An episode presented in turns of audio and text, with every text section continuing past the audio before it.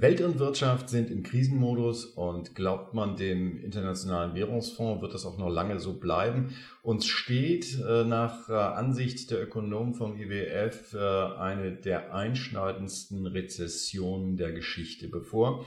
Und das hinterlässt natürlich Spuren. Das hinterlässt Spuren bei jedem Privat, hinterlässt aber auch Spuren in der Wirtschaft und das ganz besonders hart für diejenigen, die gerade erst gestartet sind in die Wirtschaft, für die Gründer nämlich, die jetzt sich mit der Pandemie und den Folgen auseinandersetzen müssen. Äh, eigentlich sind Gründer dieser Tage ähm, auf dem Weg gewesen nach Toronto zur Collision wo sie auf äh, potenzielle Investoren getroffen wären, auf äh, Wettbewerber, auf äh, mögliche Vertragspartner aus Nordamerika. Die Collision, die am schnellsten wachsende Technologiekonferenz Nordamerikas, hätte in Toronto stattfinden sollen, findet sie nicht. Stattdessen findet sie woanders statt, nämlich zu Hause bei jedem am Bildschirm. Und trotzdem gibt es einen regen Austausch. Man könnte sagen, Techies haben es einfacher, schlicht und ergreifend, weil sie diese agile, dezentrale Arbeitsweise schon in der DNA haben. Aber das macht die Sache ein bisschen komplizierter insofern, als dass natürlich der direkte Austausch nur bedingt möglich ist. Wir wollen ihn dennoch pflegen. Wir haben äh, Gesprächspartner zu Gast, mit denen wir schauen, was bietet uns die Collision, trotzdem wir auf Distanz sind an Insights. Und äh, nun könnte man sagen, das ist äh, praktisch, weil man das im Büro machen kann. Das spart Geld. Aber Geld ist unser Thema, denn Geld bewegt auch die Finanzer in der Tech-Szene. Es ist ein heiß diskutiertes Thema. Spätestens seit dem Halving im Mai ist der Bitcoin wieder in aller Munde. Daneben kommt das Thema Libra auf die Tagesordnung. Facebook will im vierten Quartal seine Kryptowährung launchen. Und parallel dazu gibt es immer wieder Diskussionen um einen digitalen Euro. Das heißt, es gibt ganz viel zu diskutieren und das passiert auch auf der Coalition, wo es ganz klar darum geht, wie sieht die Bezahlwelt der Zukunft aus. Sri Jivananda, der Chief Technology Officer von PayPal, hat da ganz konkrete Vorstellungen.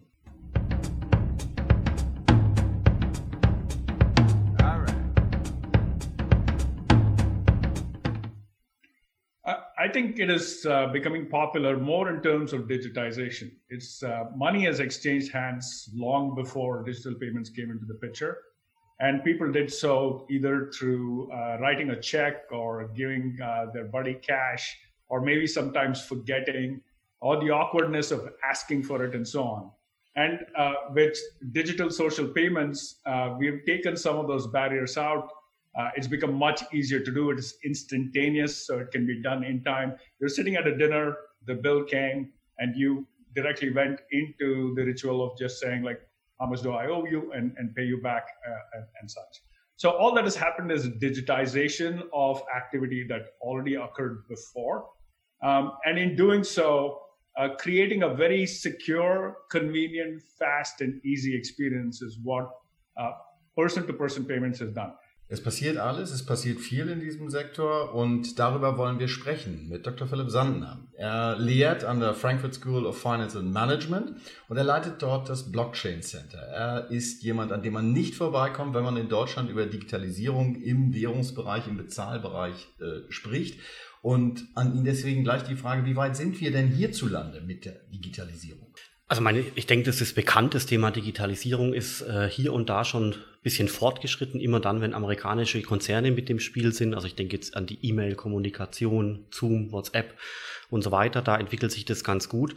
Wenn man aber stattdessen sich den Bezahlmarkt anschaut oder eben auch den Mittelstand, die produzierende Industrie, auch Logistik und so weiter, dann ist es äh, mit der Digitalisierung jetzt noch nicht so weit gediehen. Ähm, aber das kommt eben auch einfach noch. Man darf den zweiten Schritt nicht vor dem ersten machen. Könnte immer alles schneller gehen.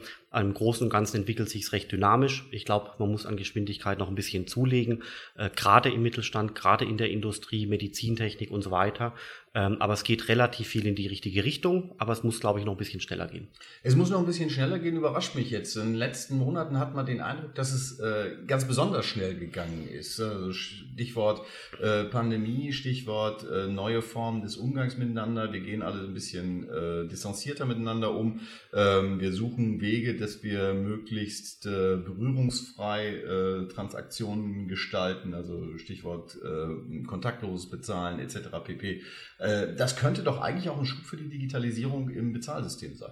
Äh, ist es auch, äh, auf alle Fälle. Ich glaube, niemand hätte sich träumen lassen, dass die Leute so schnell tatsächlich ihr Handy zücken, wenn sie am Supermarkt an der Kasse bezahlen wollen. Die, Geschwindigkeit hat da schon zugenommen, da stimme ich ja zu. Aber es ist eben alles relativ. Also ich selber beschäftige mich ähm, 24-7 äh, mit dem Blockchain-Thema schon seit Jahren. Und innerhalb dieses Blockchain-Ökosystems geht es gefühlt eben noch schneller. Also das ist alles relativ. Ähm, äh, Gerade in China hat man das Thema ganz oben auf der Agenda. Da geht es mit einer unglaublichen Geschwindigkeit vonstatten. Jetzt fängt Amerika langsam an, das Thema digitaler US-Dollar äh, auf die Tagesordnung zu schreiben. Das Thema ähm, digitaler Euro wollen wir ja besprechen, ist inzwischen bei der Bundesbank ganz oben im äh, Präsidium oder im Vorstand, dann bei der Bundesregierung, bei Finanzministerium, bei den DAX-Konzernen, äh, in Deutschland natürlich, aber auch in Europa, bei der Europäischen Kommission. Überall ist das Thema jetzt relativ weit oben gelandet, obwohl eigentlich man in der normalen Bevölkerung das Wort digitaler Euro so eigentlich noch gar nicht richtig kennt. Also da sieht man, dass sich unterschiedliche Geschwindigkeiten äh, und unterschiedliche Wahrnehmungen entwickeln. Man muss dazu natürlich auch sagen, dass äh, der normale Verbraucher äh, ja auch lange gebraucht hat, um sich überhaupt mit, zumindest hierzulande mit dem Euro anzufreunden. Der Euro war ja nicht unbedingt ein sehr beliebtes Kind. Ähm, jetzt äh, steht die Debatte, äh, Bargeld soll äh, im Zweifelsfall zurückgefahren werden, aber äh, manche sagen sogar, es braucht gar kein Bargeld mehr in Zukunft. Ähm, das klingt nach einem dicken Brett, was da zu bohren ist. Auf alle Fälle. Also es gibt unterschiedliche Domänen, wo Zahlungsverkehr stattfindet. Also wenn ich zum Beispiel als normaler Mensch meine Miete bezahle oder eine Pizza kaufe oder ein Espresso und so weiter, da läuft es eigentlich aus meiner Sicht alles schon relativ rund und äh, auch zunehmend digital, also Handy bezahlen, mobiles Zahlen und so weiter. Aber es gibt eben Domänen, äh, die darf man nicht vergessen. Das ist zum Beispiel äh, die, der Zahlungsverkehr zwischen Unternehmen, also hier die gesamte Logistikbranche, äh, die ganze Produktionswirtschaft und so weiter. Da findet ja auch Bezahlungsverkehr statt und da ist es teilweise äh, noch noch äh, ähm, nicht ganz so digital, wie man sich vorstellen und wünschen würde. Ähm, da wird sich viel tun. Da wird auch der digitale Euro ganz besonderen äh, Zulauf äh, finden. Ähm, ist auch heute schon klar, dass Unternehmen wie Daimler ähm, auch äh, BMW, Siemens, Bosch, äh, die fordern, also einzelne Mitarbeiter, die fordern den digitalen Euro mit dem Ziel, dass man zum Beispiel Sensoren, Maschinen, autonome Autos und so weiter direkt an den Zahlungsverkehr anschließen kann. Und da sieht man schon, da entstehen die Produkte von übermorgen, die man manchmal gar nicht so auf dem Radar hat. Und dann gibt es noch einen äh, Bereich, zum Beispiel den grenzüberschreitenden Zahlungsverkehr, also quasi Import von Gütern und Export von Gütern, das ist in Deutschland sehr, sehr, sehr wichtig, erfordert natürlich im Rückkanal äh, den Fluss von Geld, also entweder innerhalb von Europa oder auch außerhalb von Europas. Ähm, auch der Handel äh, mit Übersee Richtung China und so weiter erfordert natürlich äh, die Geldbewegung in anderer Richtung. Und da ist es momentan schon noch so, dass äh, teilweise das Geld äh, relativ lange unterwegs ist kleine Anekdote aus unserer äh, Universität. Wir haben viele ausländische Studierenden, auch aus China und Argentinien und überall her.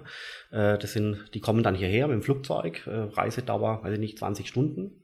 Und das Geld musste aber von den Eltern schon zehn Tage vorher in Auftrag gegeben werden, damit es zeitgleich wie die Person hier dann äh, am deutschen äh, Flughafen oder hier in Deutschland eingetroffen ist. Da sieht man, dass manchmal, nicht immer, äh, der Zahlungsverkehr in bestimmten Bereichen äh, noch ähm, ja, ein bisschen altertümlich läuft, ähm, relativ ineffizient, auch relativ teuer, relativ zeitraubend. Und diese Domänen äh, sind für den digitalen programmierbaren Euro oder auch für Libra, äh, wurde auch schon gesagt, sehr, sehr, sehr wichtig. Klingt aber trotzdem nach ähm, zwei Welten, sage ich mal. Das eine ist äh, nicht nur zwei Geschwindigkeiten, wie es jetzt in der Bevölkerung und in den, bei den Autoritäten äh, läuft, sondern äh, auch nach zwei Welten. Insofern ist es ein B2B-Geschäft oder ist es eher was für B2C? Ist es also etwas, was äh, den Konsumenten am Ende des Tages äh, bereichert? Ähm, die Frage war zum Beispiel an Sri Jivananda, ähm, was die Vielfalt von Zahlungsmöglichkeiten bedeutet.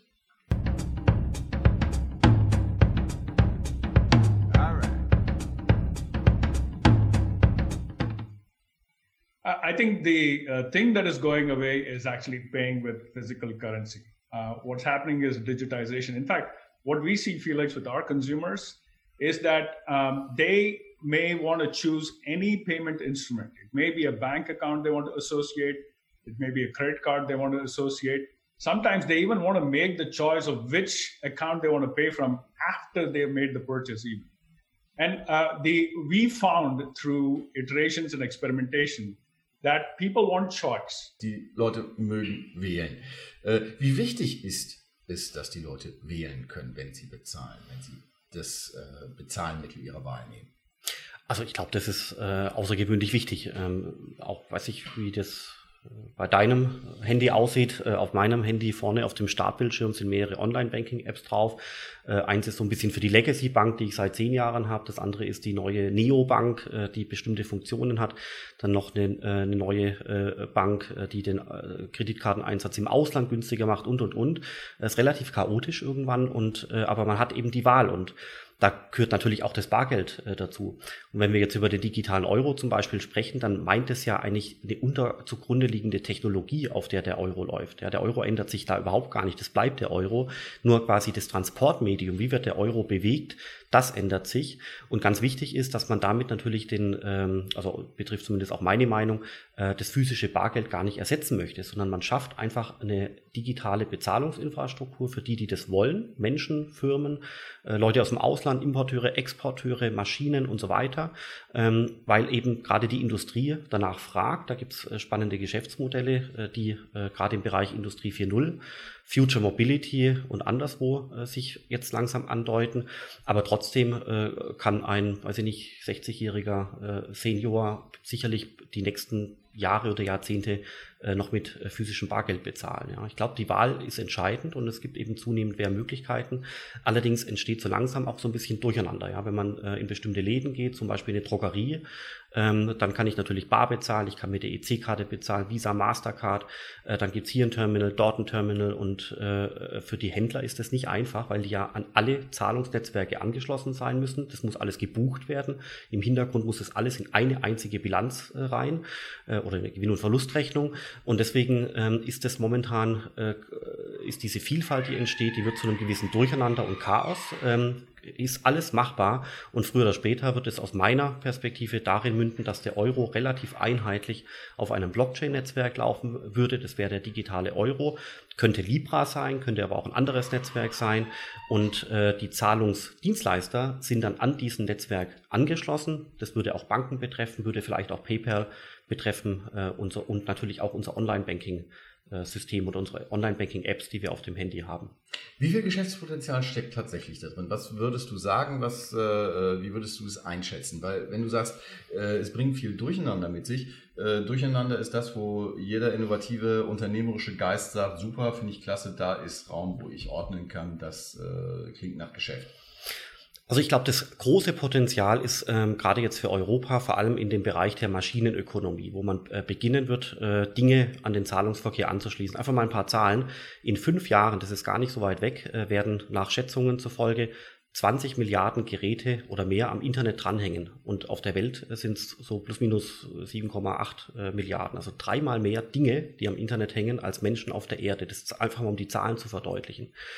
Und es wird auch Sinn machen, für einen Teil dieser Geräte nicht nur am Internet dran zu hängen und zu kommunizieren, sondern eben auch Zahlungsverkehr direkt auszuüben. Das braucht man ein paar Beispiele, um das zu verstehen. Ein ganz tolles Beispiel hier in Deutschland ist das autonome Auto. Ja, gibt seit den Gedanken des autonomen Fahrens, gibt seit Jahren, vielleicht sogar seit ja, einem Jahrzehnt.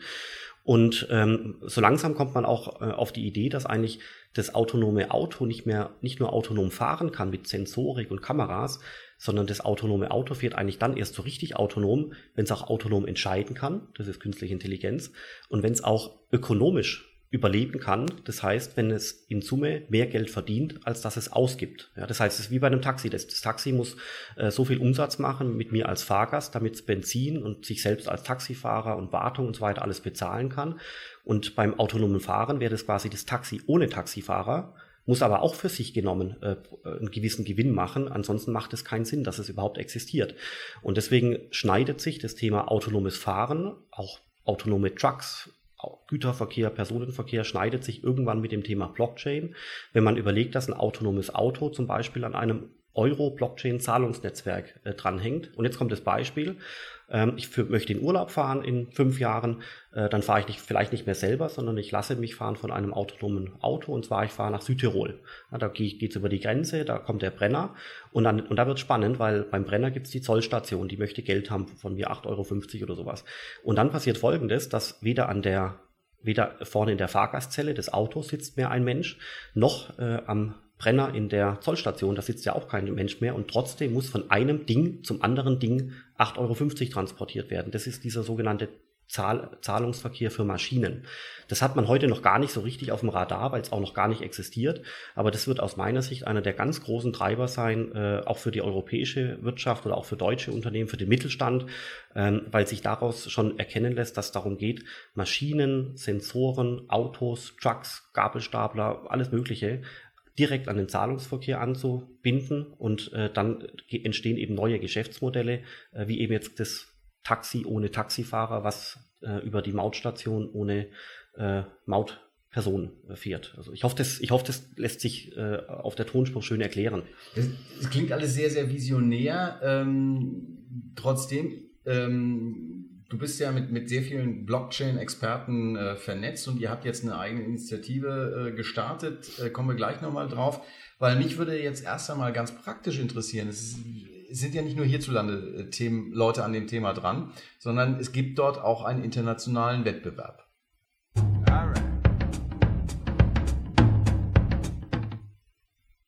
I think there are a lot of things that we can learn from various countries that have been on this journey so far. Digitization is imminent. It's only a matter of when, not if. And it's happening everywhere, including the US as well. There's no doubt that I think India and China have actually made great strides and the fact that the, the card industry had never taken off in a big way allows them to leapfrog certain generations of payments altogether. And uh, to the point that you made, which is a great one, uh, India has created a national identity system. And I think there are some great things to learn from in the national identity system. They also have a national API for payments that have created a even opportunity for everyone to participate in that ecosystem. Uh, at the same time, in China, you, like you mentioned, there are two uh, uh, big companies that are uh, pushing the paradigm there. That said, I think it comes down to customers and what customers need and how it becomes convenient and safe uh, and, and, and, such in terms of what may be right. Um, we can't just take one or the other model. I think it is the best of all models that we have to figure out over time. And the landscape is so large that I think we all get to iterate and learn over this and ensure that one, you create the right experience for the customer in the market. But at the same time, what lies beneath the surface in terms of the large iceberg underneath is the reliability of the system, the security of the system, uh, making sure that the fraud prevention systems are built in, in the right way. So make it convenient, make it accessible, make it ubiquitous. But in doing so, do it on a foundation of trust that builds, uh, built on, uh, on safety, and, and fraud prevention and high degrees of cybersecurity. Ein vielschichtiges äh, Thema, was äh, letztlich auf Convenience, auf äh, die Nutzbarkeit, auf eine wirklich äh, äh, bequeme, reibungslose Nutzbarkeit äh, hinführt. Inwieweit passt da die jüngste High-Level Roadmap dazu, die ihr entwickelt habt für den digital, digitalen Euro? ähm, die zum digitalen Euro führen soll. Genau, also warum brauchen wir den digitalen Euro überhaupt? Und zwar äh, andere Länder, äh, wie vorher schon äh, erwähnt, äh, sind schon gestartet. Also die äh, Chinesen äh, mit der Zentralbank und äh, einigen großen Finanzinstituten hatten schon 2014 begonnen äh, mit ihrem System, das heißt DCEP, also Digital Currency Electronic Payment, DCEP, muss man sich merken, kommt jetzt in den nächsten Monaten immer wieder. Und äh, die sind jetzt 2020 so weit, äh, dass sie erste Testtransaktionen machen können, äh, aber nicht einzelne, sondern schon äh, ordentlich viele Testtransaktionen, so dass erste Personen ihr Gehalt oder Gehaltsbestandteile auf Basis äh, dieses technischen Systems bekommen. Das ist weiterhin die chinesische Währung, das ist kein Bitcoin, gar nichts, aber die technische Basis äh, ist ähm, zumindest inspiriert äh, von der Blockchain-Technologie. Und damit sind die jetzt relativ weit. Warum macht es China? Ähm, weil China das Thema Blockchain sehr wertschätzt. Äh, da gab es eine Rede im Sommer, im Spätsommer letzten Jahres, wo der chinesische Staatspräsident gesagt hat, dass gerne China äh, die Führerschaft im Bereich Blockchain übernehmen möchte. Und mein, man kennt China, wenn äh, das gesagt wird, dann geht es von oben runter in die Universitäten für die Ausbildung, in die Industriekonzerne für Produktion, da und dort Investoren. Ähm, und deswegen haben die relativ viel Geschwindigkeit aufgenommen, auch mehr als wir, ehrlich gesagt, hier in Europa und auch mehr als Amerika im Übrigen. Und warum macht es China? Äh, äh, die möchten letztendlich den Zahlungsverkehr technisch auf die modernste mögliche Basis stellen, was man eben technisch momentan machen kann. Und da geht es aus meiner Sicht, das ist aber ein bisschen Spekulation dabei, auch um so ein bisschen Geopolitik. Weil es ist schon so, dass natürlich der äh, US-Dollar mit Abstand die wichtigste Währung ist. Das ist die Weltwährung, das ist bekannt. Äh, die äh, chinesische Währung, der Renminbi, ist jetzt keine Weltwährung bis jetzt. Und ich habe schon die, den, den, den Gedanken, dass die Chinesen möglicherweise die Technologie verwenden möchten, um die Bedeutung der eigenen Währung ein bisschen anzuheben. Ja, also dass jetzt die chinesische Währung über Nacht die Weltwährung wird, also das ist ausgeschlossen.